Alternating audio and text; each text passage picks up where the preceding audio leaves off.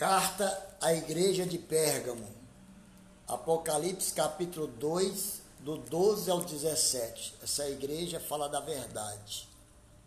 Ao anjo da igreja em Pérgamo escreve: Estas são as palavras daquele que tem a espada afiada de dois gumes. Sei onde você vive, onde está o trono de Satanás. Contudo, você permanece fiel ao meu nome e não renunciou a sua fé em mim, nem mesmo nos dias de Antipas, fi, minha fiel testemunha, o qual foi morto nesta cidade, onde Satanás habita. No entanto, tenho contra você algumas coisas.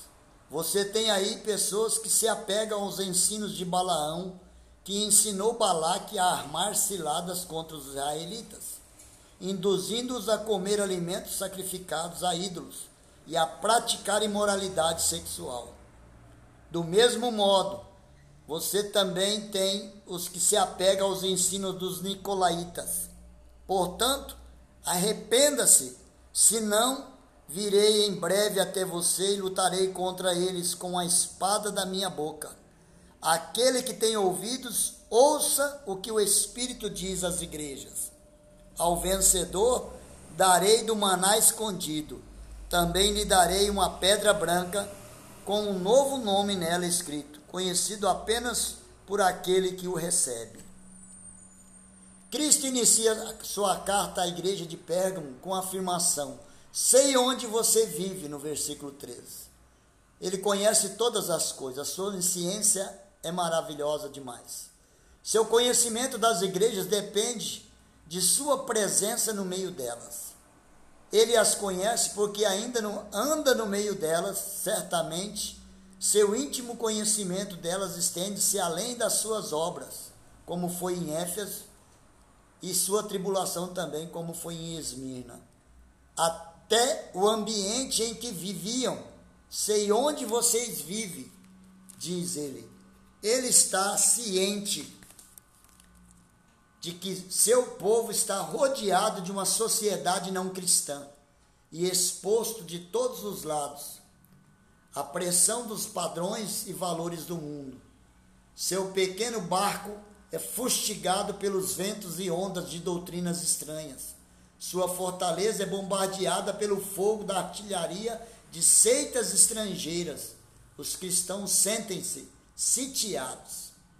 Pérgamo estava em um lugar situado com a sua situação. Era mais verdadeira do que em Pérgamo, que tinha sido retratada como um forte centro de paganismo.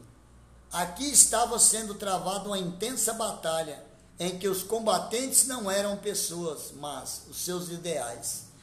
O ponto da discórdia não era entre o bem e o mal, e sim entre a verdade e o erro. Pérgamo estava a cerca de 90 quilômetros de Esmina ao norte, em linha reta, tal como Esmina em relação a Éfeso, mas estava a uns 24 quilômetros de distância da costa marítima do Mar Egeu e 2 a 3 quilômetros do rio Caicos, em cujo vale ali estava situada. Nenhum viajante poderia visitar Pérgamo sem ficar impressionado com a profusão dos templos e altares que ali tinha. A Acrópole de Pérgamo coroava uma colina íngreme que se erguia a 300 metros acima da planície. Perto do cume estava um imenso altar a Zeus, erigido por Eumenes II, para comemorar a vitória de seu pai sobre os galeses. E a curta distância deste altar havia um elegante templo também de Atena, como está no dicionário de Westminster. Outras deidades veneradas em Pérgamo era Dionísio, especialmente a Crespe, ou Esculápio, o Deus Salvador, ou Deus da cura, cujas ruínas do seu magnífico templo fora, fora da cidade ainda perdura até os dias de hoje. De acordo com os historiadores clássicos, Tácito e Xenofone, a adoração a Esculápio tinha sua sede em Pérgamo, que se tornou assim a Lourdes da província da Ásia e a sede de uma famosa escola de medicina, como diz Charles. O culto imperial, mais importante ainda, era a crescente culto a Roma e a César, que parece ser ou ter florescido em Pérgamo, em 29 a.C. Tinha sido concedida permissão aos cidadãos de Pérgamo para erigir e dedicar um templo a Augusto. Este foi o primeiro templo a ser construído em uma província em honra de um imperador ainda vivo. O de Esmirna veio três anos depois, em 26 a.C. O culto imperial tinha assim o seu centro em Pérgamo, como disse R.H. Charles.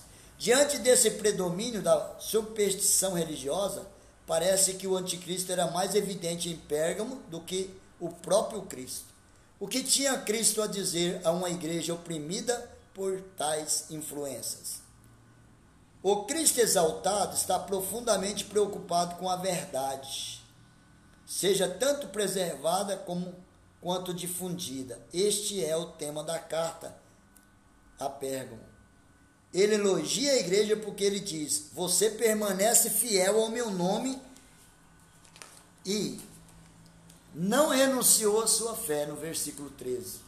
Mas acrescenta uma queixa também no sentido de que, embora eles tenham mantido suas próprias convicções teológicas, ainda toleravam em sua comunidade alguns falsos profetas.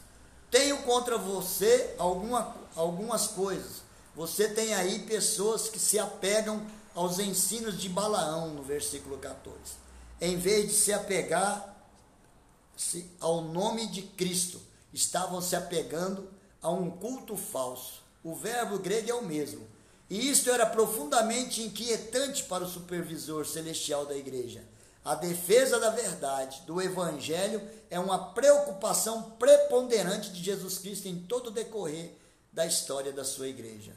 Ele está não apenas ansioso do que, de que o amemos e soframos corajosamente por ele, mas também que creiamos nele e agarremos-nos incansavelmente à verdade absoluta sobre ele. E é o que nós trataremos no próximo episódio. Amor, amor e verdade a Cristo.